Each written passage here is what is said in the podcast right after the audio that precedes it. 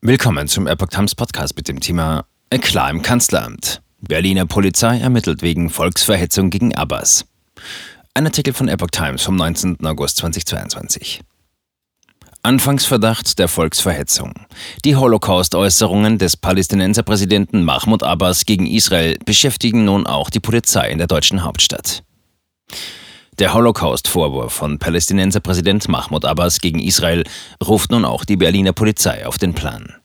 Das Ermittlungsverfahren wegen Anfangsverdachts der Volksverhetzung gemäß 130 Strafgesetzbuch wird in einem Fachkommissariat des Landeskriminalamtes bearbeitet, sagte eine Sprecherin der Polizei gegenüber der Bild-Zeitung. Der Strafrechtler Udo Vetter sagte dem Blatt, im Ergebnis ist ein Anfangsverdacht wegen Verharmlosung der NS-Gewaltherrschaft nicht von der Hand zu weisen.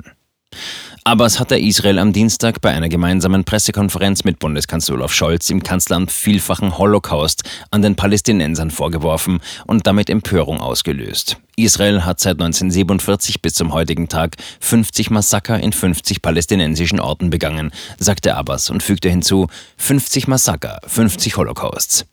Das Auswärtige Amt erklärte auf Bildanfrage, dass die Bundesregierung davon ausgeht, dass Abbas Immunität genieße, weil er sich im Rahmen eines offiziellen Besuchs in der Bundesrepublik aufgehalten hat. Der Augsburger Strafrechtsexperte Michael Kubiziel sagte dem Blatt, entscheidend sei nicht, ob sich Abbas auf Einladung der Bundesrepublik in Berlin aufgehalten habe. Viele Personen kämen einer Einladung staatlicher Stellen nach, ohne Immunität zu genießen. Entscheidend sei daher, dass die Person als Repräsentant eines anderen Staates in Deutschland war. Folglich habe die Frage, ob Palästina ein Staat ist oder nicht, ausschlaggebende Bedeutung, sagte Kubiziel.